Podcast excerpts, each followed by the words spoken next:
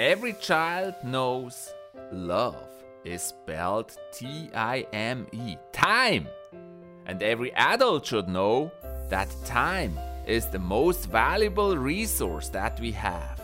We know instinctively that time is the most precious and we value time so much. I'm gonna give you an example of this. Success equals happiness, but to be happy, you also need time.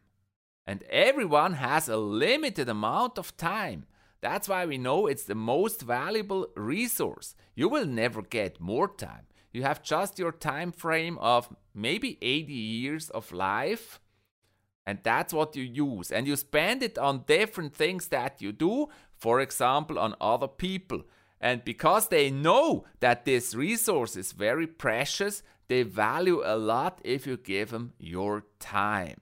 Now, Here's a good example of this. Let's say you have to talk to your child. You're a parent, you have to talk to your child. There is a problem. So, what you do is A, you write him a letter and say, Yeah, we love you very much, my dear child, but this and that and this is a problem. So, if you want to talk about it, please reply to this letter. That is option A. What's the effect that's going to have on your child? Option B is you actually go there into the room of your child, you sit with your child, and you say the exact same thing like, Yeah, there is a problem. I love you a lot, but we have to discuss this. It's exactly the same text. So, what do you think your child will value more? Of course, the talk. And that's instinct because time is so precious and it feels like you took your time to talk. And that's the same thing in the office and everywhere.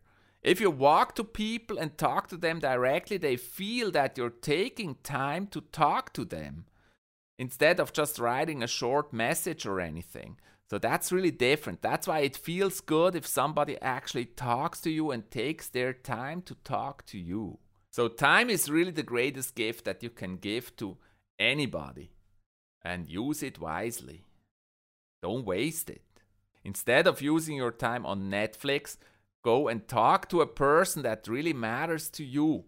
Give them your time. People really have to feel you're giving them time to know you're taking things serious. Just writing short messages is not doing the same thing. That's why love is spelled T I M E, time. And please love this video, like it, and I'll see you in the next one. Bye bye.